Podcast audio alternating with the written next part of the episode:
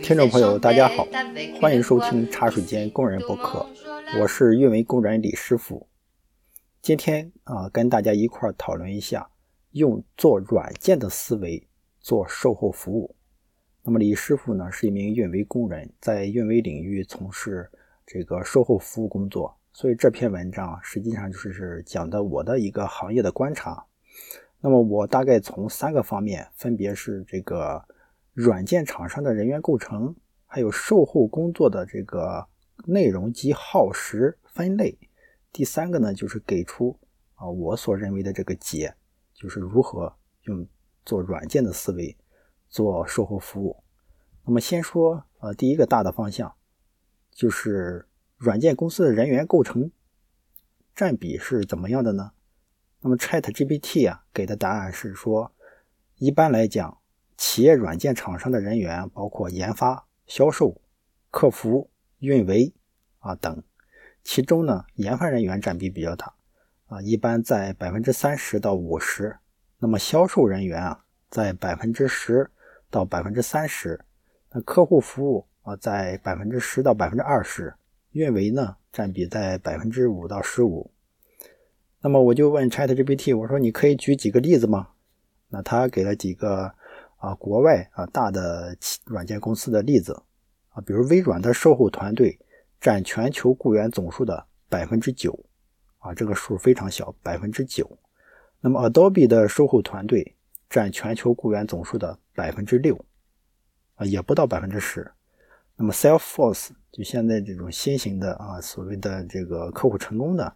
啊，它的售后团队占全球雇员总数的百分之五，啊，这是 ChatGPT 啊给的答案。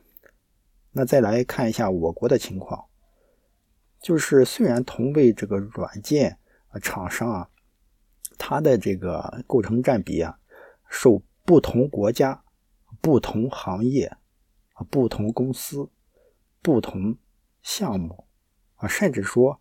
不同的发展阶段啊，都会影响它构成的占比。那据我了解啊，那第一类啊，集成商，它在这个运维领域啊，售后人员啊是要超过研发人员的。那他们的业务模式呢，还是以服务为主，靠卖人头赚钱，或者靠搬箱子赚钱，走代理。这种公司啊，就比如像什么宇信、蓝天、仙树、浪潮、泰岳、神马等等等等。那么第二类就是所谓的运维工具厂商啊，这类公司呢标榜为软件软件厂商，比如什么广通、优云、优诺、博瑞、东软啊等。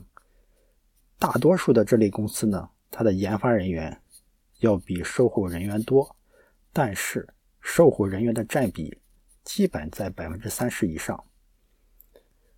第三类呢，就是外企软件厂商在华的子公司。就比如 IBM、那个惠普、BMC 等这类公司，基本会和大的集成商合作，采用包工头的方式，共同落地项目。但是啊，它自身的售后人员占比很低。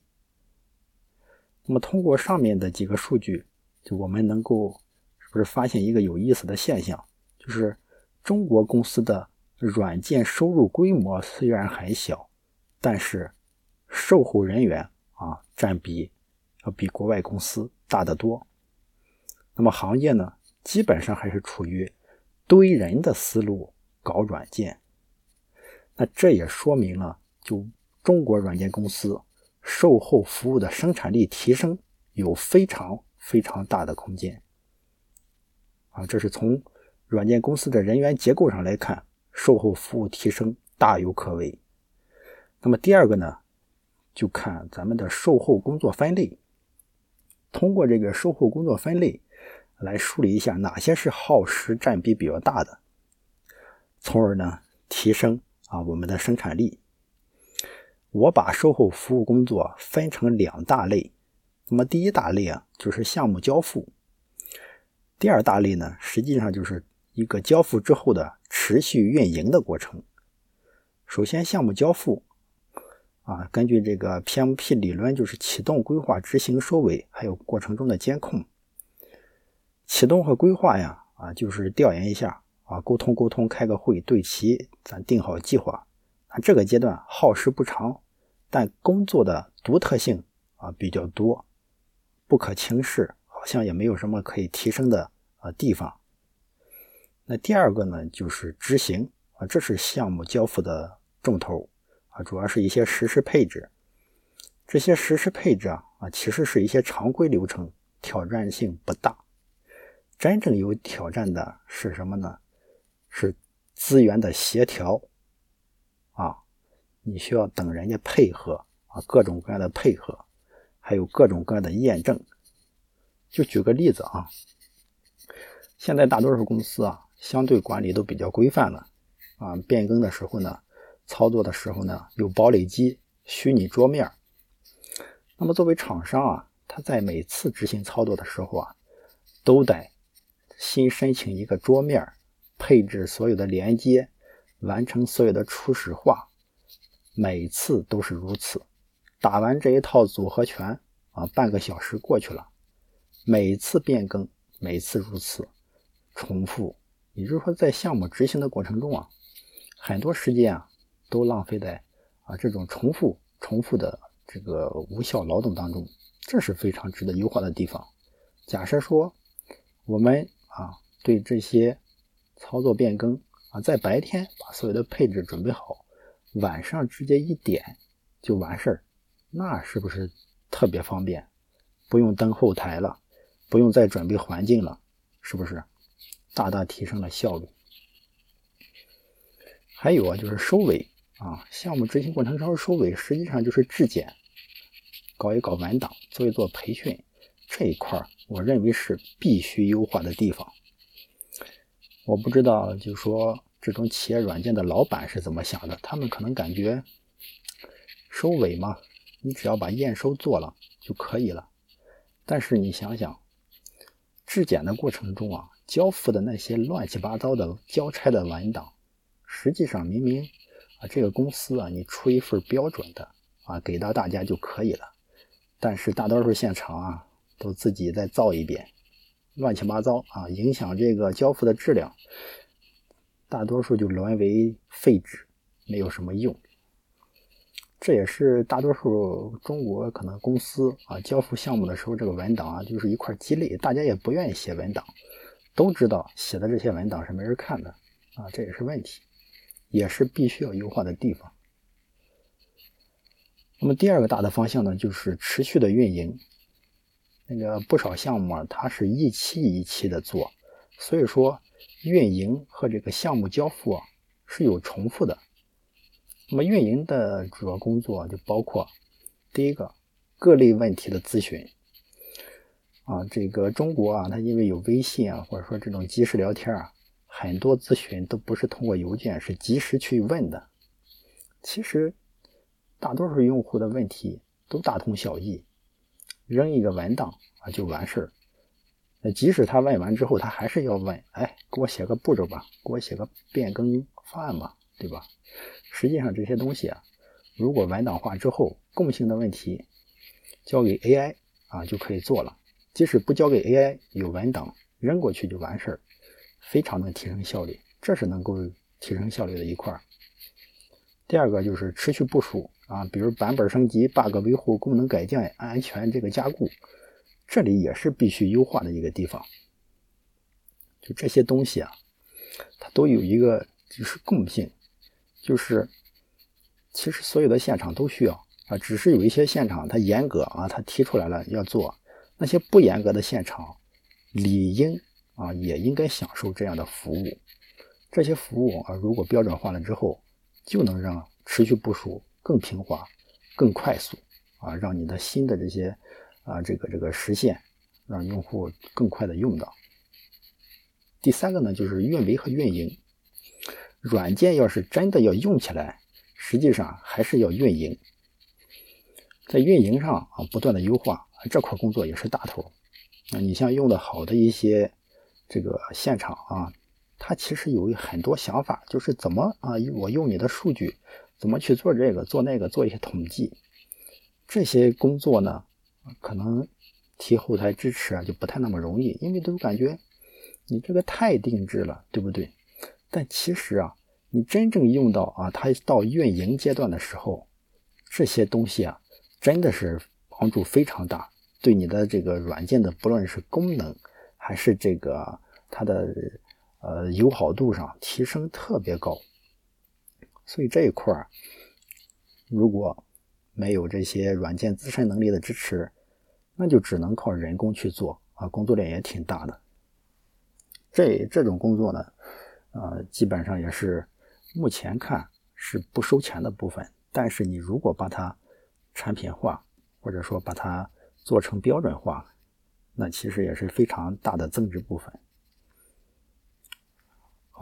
但通过上面的售后工作分类啊，就不难发现有很多工作是共性的，就可以在呃各个现场复用的。这一块就是提升生产力的重点领域啊，比如文档，比如持续运营过程中各类咨询啊，持续部署啊的这些需求。以上两个大块啊，一个是呃软件厂商的人员构成。还有售后工作的这些啊工作的分布啊，就是我们发现的啊这些问题。那怎么啊用做软件的思维做服务来提升它的这个生产力呢？我认为啊，售后工作要标准化，要软件化；售后工作啊要容器化。第一个，售后工作啊要标准化。啊，就是我们要建立服务的质量指标和承诺的标准，哪些做，该不该做，要有明确的说明，哪些支持，哪些不支持。比如我们软件是不是要自定义目录安装，是不是要使用应用入用户，是不是要通过外部页面来实现它的功能啊？比如漏洞和版本。啊，等等。我举一个例子，就是很多时候啊，不同的现场啊，他提了一些需求，然后软件呢也确实支支持了，但是在厂商自家的环境里啊，他平常不开这些功能，每次交付补丁啊或交付升级的时候总会出问题。其实这就是一个经验的问题，软件厂商你自己在家里验证的时候啊。你就用啊最定制化的那个版本和步数去做验证，这样你那些什么自定义目录啊、应用用户啊、特殊的配置啊，你都都已经变量化啊，都已经这个在你的环境里用过了，自己吃了狗屎了，就不要去现场再去让客户受这个罪啊，让交付人员受这个罪啊，这其实是嗯一些很小的啊经验上的改进。就能够提升你的效率的，对吧？就能够把你的标准化做好。但这块儿其实大家的思维啊没转换过来，还是硬搞，对吧？遇到问题搞，遇到问题堆人，那不行。得转变思路，得聪明的想一想如何去避免。当然了，这个在中国的公司呢，它可能自上而下多一些。自下而上啊，啊，可能不太好推，大家也不会去反馈啊，所以呢，我也希望通过这个播客呢，来跟大家去交流啊，看看大家都是有哪些好的经验。这是售后服务啊，要标准化。第二个就是售后服务要软件化。我们做事啊啊要有服务复用的意识，做每一件工作啊，尤其是售后工作。都要想一想，为什么干？这是普遍需求吗？啊，这个需求啊，成本大不大？如果判断这不是一次性工作，我们就应该向上反馈啊，应该调动公共能力来实现交付啊，不论是啊出一个补丁，或者说用某种啊后续版本的迭代啊，从而实现这个服务。啊，标准化、统一化、软件化，变服务为软件。也因此啊，我就认为，中国的这些软件厂商在当前，如果要提升生产力，不要只盯着产产品研发，知道吧？就是他这个这个东西就已经到了一个需要你改变一下思路的时候，不能再靠过去堆人的方式了。所以，软件厂商需要变革部门设置，成立这个工程效率部门。这个部门是干啥的呢？它是一个复合部门，它一方面要支支持售后的各个现场的效率提升，就比如说。这种公共能力的支持，做一次各个现场都受益的事儿，就不要让售后的人员做了，把它复用化啊，在这个部门去实现，质量又好，交付又快，大家用起来又方便。另一方面呢，还要有参与产品设计的权限，呃，权限。就很多公司啊，仅仅针对某个现场开发 hotfix，而且。判断 hotfix 是否交付的这个 权限呢，是由后台决定。这就跟现在啊，华为提的说让听见炮火的人呼唤炮火啊相违背，它变成了让听到炮火的人不只是接受客户炮火的攻击，还要接受后台炮火的考验，没有必要成立这个部门。实际上，因为它更接近一线啊，不像老板。他已经离离一线特别远了，可能对这种需求的感受啊不是那么直观。那这个部门实际上就可以把一些公共的这种需求产品化。所以说啊，它既要有售后的权限，也要有参与产品设计的权限，倒逼产品提升效率，慢慢的把售后的人员减少，效率反而就更提升了，而且。因为你的服务标准化了，你交付的功能标准化了，所有的交付动作标准化了，那效率、那质量，跟每个人在各个现场拍脑袋啊，动自己的小脑子啊，想这些解决问题是不一样的。那么第三个呢，就是售后服务要容器化。咱们现在啊，就云原生啊，一统这种异构计算。那么容器跟集装箱一样，这种模块化、标准化啊，作为不可变的基础设施，改变了这种物流和算力的交付模式。